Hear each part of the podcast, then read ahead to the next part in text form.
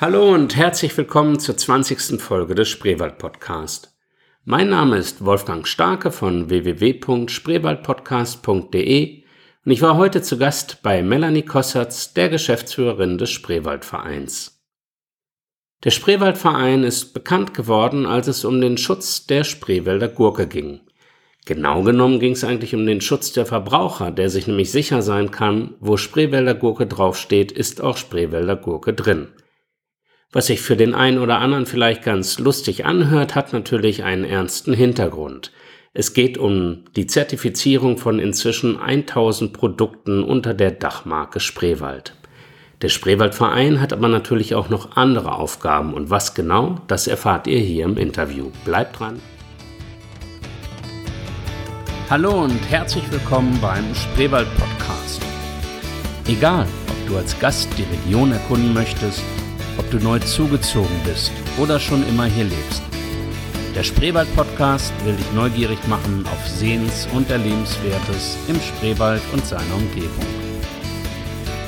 Hier erfährst du mehr über das, was dir der Spreewald bietet, von den Macherinnen und Machern dahinter. Und nun viel Spaß mit dem Spreewald Podcast.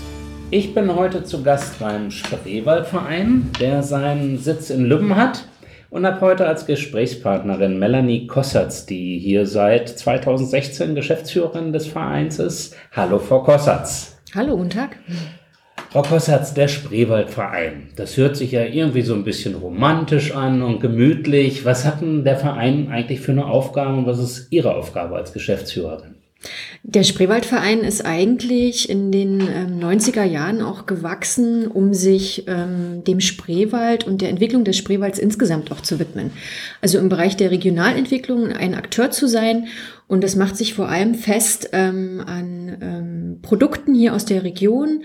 Ähm, also wir versuchen ähm, Wertschöpfungsketten zu initiieren. Das heißt, die Landwirtschaft mit der Verarbeitung hier im Wirtschaftsraum Spreewald zusammenzubringen und regionale Produkte gemeinsam ja. zu entwickeln und ja, zu vermarkten. Der Spreewaldverein ist also eher wirtschaftlich ausgerichtet und hat mit dem Tourismus im klassischen Sinne, wir hatten das ein bisschen im Vorgespräch, Sie werden gerne mit dem Tourismusverband Spreewald auch verwechselt, mhm. weniger zu tun oder sind Sie auch im Tourismus aktiv? Also wir sind ein gemeinnütziger Verein und, ja. und nicht wirtschaftlich orientiert.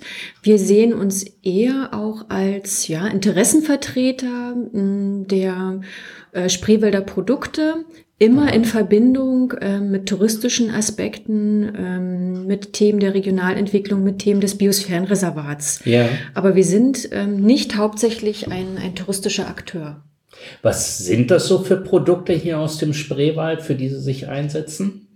Mm, den Klassiker, den, den sicherlich alle Leute kennen, sind die Spreewälder Gurken. Ja. Ähm, dann ähm, den äh, Spreewälder Meerrettich ähm, haben wir natürlich mit auf unserer Produkteliste. Äh, dann immer mehr im Kommen auch das Spreewälder Leinöl. Mhm. Hier ähm, sind wir auch als Verein aktiv und ähm, versuchen durch das Zusammenbringen von Landwirtschaft und Ölmühlen auch den, den äh, Anbau hier in der Region wieder verstärkt ähm, ja, stattfinden zu lassen, sage ich mal. Ähm, was haben wir noch? Also der, der Spreewald steht insgesamt, denke ich, für, für gute landwirtschaftliche Produkte, ähm, auch im Bereich Milch und Milcherzeugnisse, ähm, Fleisch und so weiter. Aber die ja. Klassiker sind Gurke, Meerrettich, Leinöl. Um die Gurke gab es ja mal ein Gerichtsverfahren oder ein Verfahren vor der EU, was deutschlandweit Schlagzeilen gemacht hat. Worum ging es denn da und was ist jetzt das Besondere an diesem Markenschutz? Also die Spreewälder Gurken ähm, sind EU-weit geschützt als sogenannte geo geschützte geografische Angabe. Mhm. Ähm, das ist beim Verbraucher vielleicht ähm, nicht immer so ganz bekannt, deutschlandweit oder auch EU-weit. Aber geschützte geografische Angabe heißt, es ist ähm, als Qualitätsprodukt EU-weit geschützt, erkennt man auf den Verpackungen ja. Ähm, anhand eines äh, gelb-blauen Siegels. Ähm, dahinter steht, ähm, dass äh, die Gurken ähm, aus dem Spreewald kommen, also hier angebaut und auch hier verarbeitet wurden. Und wir haben hier aktuell eine Selbstverpflichtung ähm, unserer Gurkenanbau- und Verarbeitungsbetriebe, die besagt, 100 Prozent der Gurken im Glas äh, stammen aus dem Spreewald. 100 Prozent? Mhm.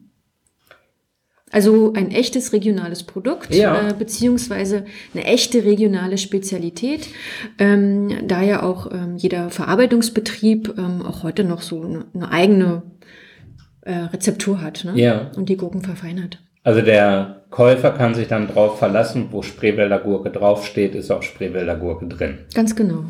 Ähm, die Dachmarke des Spreewaldvereins ist auch hier auf allen Spreewälder Gurken dann zu sehen oder wie funktioniert das? Ähm, das ist ja so, dass im Rahmen des ähm, EU-Schutzes für die Gurke ähm, der Wirtschaftsraum Spreewald definiert werden musste. Ja. Und das ist also eine geografische Abgrenzung. Ähm, nur in diesem äh, Wirtschaftsraum Spreewald ähm, quasi ähm, werden dann die äh, Spreewälder Gurken angebaut und als Spreewälder Gurken eben auch vermarktet. Also es geht tatsächlich darum, ähm, dass äh, bei den Spreewälder Gurken das Produkt hier angebaut und hier verarbeitet wird. Ja.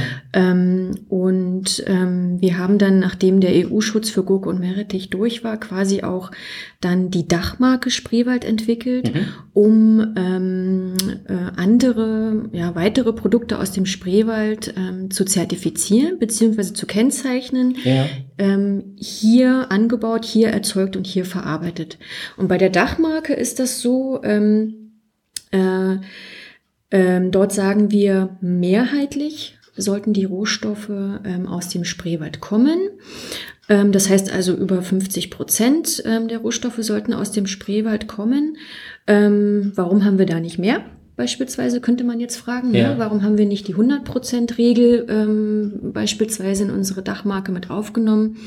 Ähm, kann man ganz einfach begründen. Der Wirtschaftsraum Spreewald ist global gesehen ein relativ kleiner Raum. Ne? Und Landwirtschaft ist ähm, auch äh, witterungsabhängig, ähm, es kann ähm, ja zu Ernteausfällen kommen und so weiter. Würden wir also in unserem kleinen Wirtschaftsraum Spreewald die Dachmarke eng an die 100 Prozent ähm, äh, binden, ähm, wäre wär das quasi zu eng für unsere Betriebe. Ne? Die brauchen einen gewissen Spielraum, um Ernteausfälle ausgleichen zu können, zukaufen zu können und ähm, im Prinzip weiter als Unternehmen aktiv zu sein.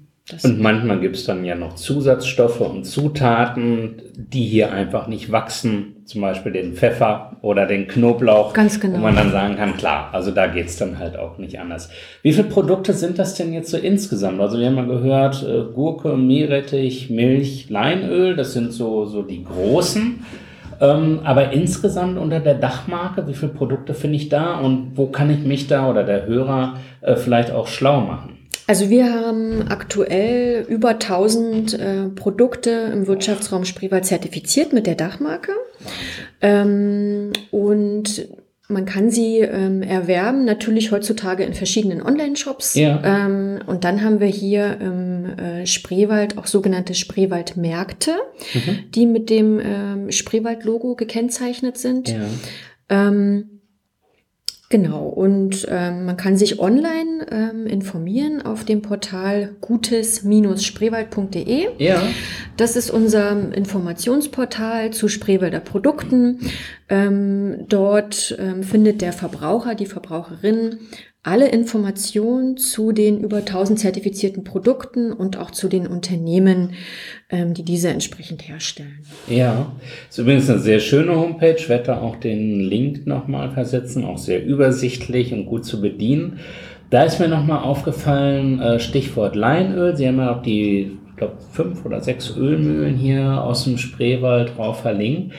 Wie sieht es da eigentlich aus mit dem Lein, mit dem Flachs selbst? Ist das auch schon zu 100 Prozent aus dem Spreewald? Weil ich da mal gehört habe, es gibt hier gar nicht so viel im Anbau, wie am Ende produziert wird. Also da ist es auch wieder so, ähm, dass wir ähm, kleine und größere Ölma Ölmühlen ähm, ja bei uns organisiert haben, mhm. mit die unterschiedlichen Rohstoffbedarf haben und dann ist auch wieder der Wirtschaftsraum Spreewald zu klein und ja. Ähm, der Lein dann auch ähm, so eine sensible Frucht, dass wir den hundertprozentigen Rohstoffbedarf eigentlich gar nicht abdecken können. Da Ja. muss man einfach dann auch ehrlich sein und, Ja. und sagen, ja, wir sind als ähm, Region und auch mit den Betrieben daran, ähm, die Rohstoffbasis hier ähm, wieder äh, anzubieten, also ähm, Öllein anzubauen. Ja. Und in, im Jahr 2017 ist es so, dass wir auf ungefähr 220 Hektaren ähm, Öllein ähm, angebaut haben. Ja. Und ähm, das hat sich ähm, in den letzten vier, fünf, sechs Jahren ja von fast null Ja. an entwickelt. Und das ist eine richtig gute Sache. Ähm, die ähm, Betriebe haben hier in der Region ihre landwirtschaftlichen Partner, ähm, gehen direkt Verträge ein, ähm, diskutieren zu Beginn des Jahres, was brauche ich ähm, eventuell an, an Rohstoff. Ähm, und dann wird hier direkt zwischen Landwirtschaft und Ölmühle eben der Bedarf vertraglich vereinbart. Ja. Ähm, und natürlich ist es so, dass zugekauft wird. Ne? Mhm. Also es gibt ähm, auch im, im Dameland ähm, äh, Ölleinanbau, Ja. ähm, zählt dann nicht zur Dachmarke Spreewald und zum Wirtschaftsraum Okay. Spreewald, aber ist ähm, für die Ölmühlen ähm, eine gute Sache und auch in, in unmittelbarer Nachbarschaft quasi. Ja, aber es ist eben schon auch sichtbar, gerade wenn dann die Blüte ist, sieht's ja schön aus beim Flachs. Ähm, das war mir halt aufgefallen, in, noch vor ein paar Jahren hat man ja eigentlich nirgendwo Flachsfelder gesehen. Äh, und gerade auch, glaube mit der mit dem Gut Sellendorf gibt's ja da auch so eine Zusammenarbeit. Auch dazu werden wir dann noch mal was machen. Ähm, so dass es hier mittlerweile eben auch wieder Richtung Regionalität und Anbau geht. Regionalität ist insgesamt deutschlandweit ja auch so ein äh, Stichwort. Und Sie hatten vorhin schon mal das Wort Wertschöpfungskette genannt. Mhm. Und das schließt sich auch nicht gleich jedem. Was ist denn eigentlich eine Wertschöpfungskette? Vielleicht können Sie dazu noch mal was sagen. Also unser Anliegen als Spreewaldverein ist es, dass wir den, den Anbau, also die Primärproduktion und die Verarbeitung hier im Wirtschaftsraum Spreewald zusammenbringen und eben ähm, ja Landwirtschaft und, und verarbeitendes Gewerbe ähm, äh, an einen Tisch holen ähm, und hier eben gemeinsam versuchen, eine Wertschöpfung in der Region zu initiieren. Das heißt, Produkte ähm, am Ende anzubieten, die im Prinzip hier angebaut, hier produziert und hier verarbeitet wurden. Ja. Ähm, darunter verstehen wir regionale Produkte. Also richtig, eben vom Anbau bis zur Produktion, bis zum Verkauf eben alles hier. Genau. Und aus das, der Region. das hat eben aufgrund der Größe des Wirtschaftsraumes und der, der Flächen, die hier zur Verfügung stehen, eben auch seine Grenzen. ja, ne, also- ja, ist klar. Ja. Ja. Jährlicher Highlight, wir müssen noch mal kurz zur Gurke zurück, äh, weil es so eine beeindruckende Zahl ist, äh, auf welcher Fläche oder wie viel Tonnen Gurken werden hier so ungefähr produziert in, im Wirtschaftsraum? Ähm, momentan sind wir bei circa 500 Hektar Anbaufläche. Ja. Das wäre jetzt für ähm, 2017 ungefähr 30 Tonnen Spreewälder Gurken, Ja. ähm, die hier erzeugt bzw. Ähm, äh, angebaut wurden. Ähm, und das teilt sich ja nochmal auf in die sogenannten ähm, Einlegergurken. Mhm. Also die, die Gürkchen, die dann quasi im, im Glas äh, Ja. äh, landen. Und die Schälgurken, das sind die Gurken, die ähm, quasi geschält werden und zur Senfgurke verarbeitet werden. Ja. Und ähm, da ist es so, dass natürlich der, der größte Teil der Gurken die, die klassischen Einlegergurken sind und der Ja. kleinere Teil dann die Schälgurken. Ähm, hier in der Region werden auch Bio-Gurken erzeugt, ähm, sind ungefähr ähm, vier Prozent des Gesamtertrags. Ja. Okay. Ähm, und bei der Gurke ist es so, ähm, dass daraus ja auch touristische Produkte ähm, entwickelt worden sind. Wir haben ja ähm, einerseits den äh, Gurkenradweg Ja. hier in der Region, ähm, ein, ein Rundkurs ähm, um die 260 Kilometer durch die Region Spreewald. Ähm, äh, untersetzt äh, mit Übernachtungsangeboten ähm, und ähm, ja, touristischen Angeboten hier im Spreewald.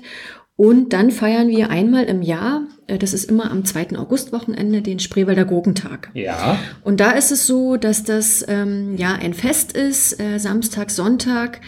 Ähm, bei diesem Fest ähm, wird alljährlich das Spreewälder Gurkenkönigspaar ähm, gekrönt ähm, als Repräsentanten für das Produkt, aber auch für die Region.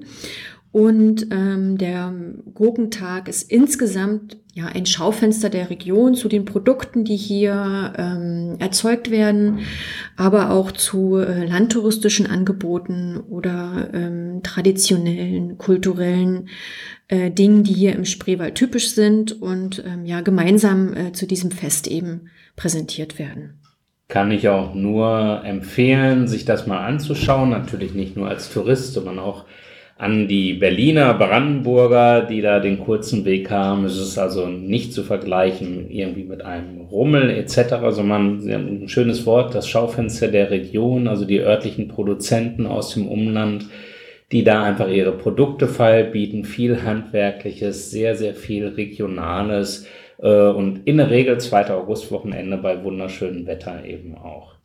Und dann kann ich auch ähm, ganz gerne noch äh, einladen ähm, zur Grünen Woche. Da ja. ist es so, dass wir als Spreewaldverein auch traditionell ähm, vertreten sind und zwar in der äh, Brandenburg-Halle.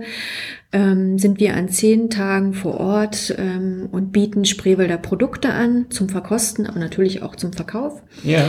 Ähm, und da kann ich ähm, ja Berliner wie alle anderen äh, Interessierte nur herzlich einladen, uns dort mal besuchen zu kommen. Ja. Grüne Woche ist ja insgesamt lohnenswert und die Brandenburg-Halle, glaube das kann man selbstbewusst sagen, ist eigentlich immer auch so das Highlight der Grünen Woche. Also zumindest sind wir hier Brandenburger, mhm. hat man vielleicht ein bisschen die äh, lokale Brille auch auf. Aber was dort gezeigt wird, äh, lohnt auf jeden Fall einen Besuch, wenn man schon mal da ja. ist. Und dann habe ich noch einen Tipp. Ja. Und zwar, ähm, wenn man hier im Spreewald unterwegs ist, sollte man tatsächlich die Augen offen halten ähm, nach der Dachmarke äh, Spreewald, vor allem auch im gastronomischen Bereich. Mhm. Denn ähm, wir sind als Verein ja nicht nur bestrebt, Landwirtschaft und Verarbeitung ähm, zusammenzubringen, sondern auch Landwirtschaft und Gastronomie. Das heißt, ähm, wir zertifizieren mit der Dachmarke auch gastronomische Betriebe, die sich der Regionalität verschrieben haben. Ja. Also ähm, einfach mal drauf achten, im Eingangsbereich, im Foyer, Ausschau halten nach ähm, einer grünen Plakette mit mhm. unserer Dachmarke. Ähm, das sagt Ihnen, das sagt dem Gast, ähm, ähm, hier treffe ich auf eine, eine Küche, die auf regionale Produkte Wert legt. Ähm, und ähm, ist an uns ist von uns aus halt eine Einladung. Ja? Finde ich da irgendwie zur Vorbereitung im Internet auch was auf Ihrer Homepage? auch auf der Internetseite gutes-spreewald.de ja. haben wir ein äh, E-Book zur Verfügung, das ja. Spreewalder Kulinarium. Ja, so dass der Gast sich dann eben schon im Vorfeld darauf vorbereiten kann und vielleicht danach auch einfach mal die Gaststätte aussuchen kann. Horchen, was jetzt hatten wir gerade die äh, Fischwochen hier und es gibt immer dann auch thematisch, glaube ich, ähm, ja, irgendwelche Highlights, wo man auch vorher in der Gaststätte einfach mal anrufen kann, sich schlau machen mhm. kann. Da kommt ja auch schon so ein bisschen die Kurve, Sie haben den Gurkenradweg angesprochen und die Gaststätten. Das heißt, der Verein äh, unterstützt ja schon auch den Tourismus vor Ort oder spielt auch eine Rolle für den Tourismus. Und es gibt ja noch diese zweite Strecke neben der Dachmarke, die der Verein bedient, nämlich die Förderung auch besonderer Vorhaben hier in der Region. Vielleicht können Sie dazu noch kurz was sagen? Ähm, der Spreewaldverein ist im Rahmen der äh, LIDA-Förderung eine lokale Aktionsgruppe ja. So nennt sich der Akteur im, im Rahmen der Liederförderung. Und als lokale Aktionsgruppe ähm, kümmern wir uns um die Umsetzung der sogenannten regionalen Entwicklungsstrategie.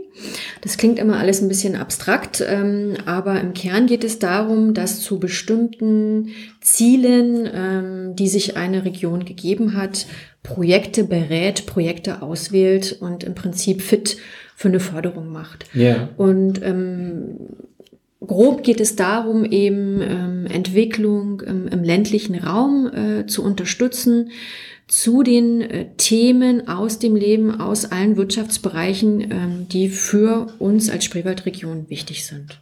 Also man kann hier, glaube ich, auch stolz sagen, dass viele Projekte ohne diese Unterstützung mit den europäischen Mitteln ähm, hier einfach finanziell gar nicht hätten realisiert werden können. Das geht natürlich los bei baulichen Instandsetzungen, also auch Erhalt alter Baukultur hat man sich ja hier auf die Fahnen geschrieben, neben den Neubauten, die es natürlich auch gibt. Äh, aber auch so manch touristisches Projekt, äh, was dann eben am Ende so eine Anschubfinanzierung hier von dem Verein bekommt, wenn die Konzeption eben auch stimmt und wenn das Gremium, was darüber entscheidet, dann auch das Signal gegeben hat. Also insofern zwei wichtige Aufgaben, die. Also es ist ja ähm, so, dass wir als Verein mit unseren Gremien die Projekte auswählen. Ja. ja das, das Geld selbst verteilen wir nicht, sondern ähm, ja. wir, wir beraten Projekte, wir machen Projekte fit und mit unseren zwei Gremien, äh, dem sogenannten Regionalbeirat und dem Vereinsvorstand, ähm, führen wir die Projektauswahlverfahren durch. Und danach ähm, schaltet sich ja dann erst das eigentliche ähm, Fördermittelantrags- oder im Bewilligungsverfahren an. Wer dazu mehr wissen möchte, ist natürlich eingeladen, auf die Homepage des Spreewaldvereins zu gehen, also auch Antragstellung etc., Unterlagen, Know-how, was und wer kann überhaupt gefördert werden. All das findet man auch dort. Und weil wir gerade noch mal beim Verein sind, äh, am Anfang ganz vergessen darüber zu sprechen, wer ist denn eigentlich dieser Spreewaldverein? Wir haben über die Aufgaben gesprochen und Sie haben auch gesagt, dass es ein gemeinnütziger Verein ist, aber wer ist denn hier eigentlich Mitglied? Ähm, wir haben aktuell ähm, circa 160 Mitglieder mhm. und die Bandbreite ist ziemlich groß. Also wir haben ähm, nicht nur ähm, landwirtschaftliche Unternehmen oder auch touristische Unternehmen bei uns im Mitgliederkreis, sondern vor allem auch äh, Kommunen, ähm, Partner aus dem öffentlich-rechtlichen Bereich, Biosphärenreservat beispielsweise, ähm, auch Privatpersonen. Ähm, Im Prinzip ist unser Mitgliederkreis ein bunter Blumenstrauß aus ähm, Akteuren, Personen, Unternehmen, öffentlich-rechtlichen Partnern, ähm, die ähm, ja, sich den Satzungszielen ähm, des Spreewaldvereins verbunden fühlen und eben durch ihre Mitwirkung Beitrag zur Regionalentwicklung leisten. Ja. Dann vielleicht noch ein Blick ein bisschen in die Zukunft. Es gibt ja hier immer reichlich zu tun. Was sind so für Sie die Aussichten so für die nächsten zwei, drei Jahre vielleicht? Wohin soll sich der Spreewald entwickeln, wenn es so nach Ihren Wünschen geht? Welche Träume stehen da vielleicht noch an? Oder ne, Träume ist vielleicht nicht das richtige Wort, aber welche Ziele hat, haben, haben Sie als Geschäftsführerin und der Verein? Insgesamt auch weiterhin einen, einen guten Beitrag zur ja, positiven wirtschaftlichen Entwicklung der Spreewaldregion zu mhm. leisten, vor allem eben im Bereich der ähm, Produktpalette des Spreewalds. Und ähm, wir haben uns in der Vergangenheit ja ähm, stark um, um Produkte, auch um ähm, gastronomische Aspekte gekümmert und uns ist es wichtig, dass wir auch im Bereich der Gemeinschaftsverpflegung ähm, verstärkter aktiv werden. Das heißt, ähm, im Bereich ähm, äh, Kita, Schulspeisenversorgung, ähm, Kantine und Co. Ähm, also hier ist es uns ähm, ein Anliegen, ähm, dass wir die Spreewälder Produktpalette in äh, Einrichtungen, die Gemeinschaftsverpflegung quasi ähm, betreiben, hier auch reinkriegen. Und ähm, ich denke im Bereich ähm, ja, Fleisch, Fleischerzeugnisse, vor allem im, im Kontext Rindfleisch, könnten wir auch noch ein bisschen mehr tun. Ja. Weil nämlich ähm, ähm, unter dem äh, Thema Rind äh, kriegen wir gut den Bogen geschlagen, Kulturlandschaftspflege, Spreewaldwiesen. Ja. Und das ähm, passiert ja quasi über den Einsatz der, ähm, äh, der Kühe, ähm, sag ich mal. Ähm, und das wäre auch wieder eine tolle Wertschöpfung und, ja. und eine Regionalität. Interessante Gedanken. Ich drücke die Daumen, dass das alles klappt. Bedanke mich für das Interview und wünsche viel Erfolg. Tschüss. Herzlichen Dank. Das war die 20. Folge des Spreewald Podcasts und ich hoffe, es war wieder interessant für euch.